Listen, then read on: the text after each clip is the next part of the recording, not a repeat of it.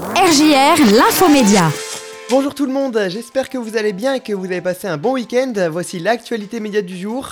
On commence avec Disney ⁇ qui vient de révéler des chiffres concernant son nombre d'abonnés. En un an, ses services de SVOD affichent une hausse de 33% d'abonnés et en seulement un trimestre, la plateforme a progressé de 8 millions d'abonnés. Au total, 137,7 millions de personnes possèdent un abonnement à Disney ⁇ contre près de 222 millions pour Netflix. Selon la direction générale de Disney ⁇ la plateforme pourrait devenir leader d'ici à septembre 2024. Le magazine d'M6 Arnaque va faire son grand retour. L'émission de Julien Courbet qui vise à aider les téléspectateurs se penchera dans ce nouveau numéro sur trois arnaques comme les pièges sur internet ou encore aux achats à haut risque de voitures d'occasion. Et ce nouvel épisode sera proposé aux téléspectateurs le samedi 28 mai à 21h10. Et ce soir-là, il y aura la concurrence puisque TF1 retransmettra la finale de la Ligue des Champions. La redevance audiovisuelle, c'est fini. Dès cette année, tous les foyers qui possèdent un téléviseur ne devront plus payer cet impôt.